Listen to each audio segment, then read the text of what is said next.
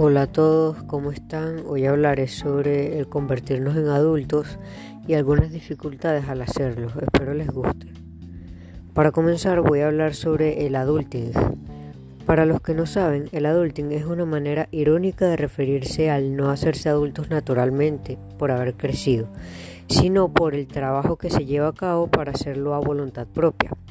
Y si miramos a nuestro alrededor, es un caso muy común, ya sea por una vecina adulta que aún vive con sus padres, hasta un adulto que viva solo y no sepa cocinar. Este tipo de personas piensan que hacerse adultos simplemente es una lección en la que si no les parece pueden dejar de participar, pero es más que eso porque en realidad las personas que pasan por este proceso de adulting están en cierto modo procrastinando su vida hasta que llegue el momento en el que se tengan que poner los pantalones y vean a su entorno y se den cuenta de que ya no es lo mismo que antes y ahora están siendo adultos. Este voy a continuar dando cinco consejos para hacerse adulto. El primero de ellos es mantener un registro de tus finanzas. Este es un punto muy importante en tu vida ya que debes saber cómo tener siempre en cuenta tus ahorros. Segundo punto, aprende a ser organizado. Al acostumbrarte a ser organizado te sentirás bien y desestresado de estar en un lugar cómodo. Es importante siempre tener a la mano donde guardar lo que tendrás que usar pronto. Tercer punto, guardar bien tu ropa limpia guardar bien tu ropa y limpiar en el momento en que ensuciaste algo. Este consejo es una parte de la organización, como mencioné antes, trata de ser ordenado. La ropa es una de las cosas que más suelen verse desordenadas a causa de la flojera. Este cuarto punto, tratar de ser sano. Poco a poco con el tiempo te volverás más viejo y mientras más años de vida lleves, más frágil será tu salud. Por eso es importante balancear las comidas y siempre seguir una rutina de ejercicios. Quinto y último punto, trabajo, trabajar antes de disfrutar. Este paso es parte del primero que mencioné antes, ya que es mejor trabajar y claro, mientras mantengamos nuestra administración económica y luego disfrutar de lo que viene por delante. Ahora voy a hablar sobre el arte de convertirnos en adultos.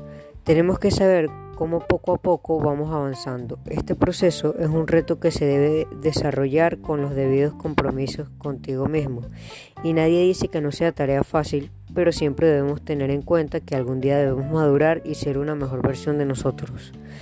A medida de que vamos creciendo, algunas personas se aferran a no crecer, ya sea por la comodidad que llevaban antes, que era antes de ser antes al ser niños, o simplemente fueron mimados y no, no les parece el crecimiento.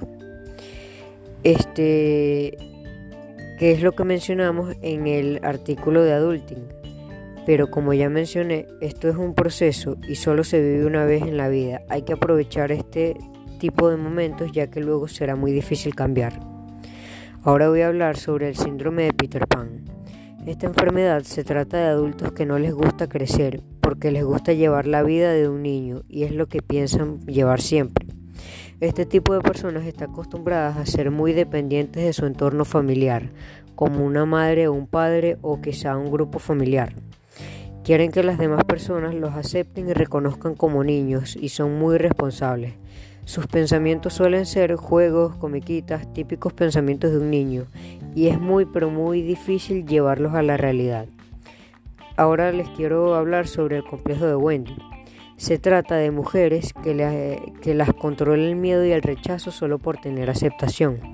Siempre quieren hacerlo todo para que los demás no se esfuercen y no haya nada por lo que los demás las rechacen. Este tipo de comportamientos son similares a los de una madre y en caso de tener alguna pareja solo fomentaría el síndrome de Peter Pan. Este tema sobre los adultos me parece muy importante e interesante, en especial para las personas que están pasando por esta situación. No estaría mal leer un poco para conocernos mejor. Ahora sí, me despido y que pasen todos muy buenos días.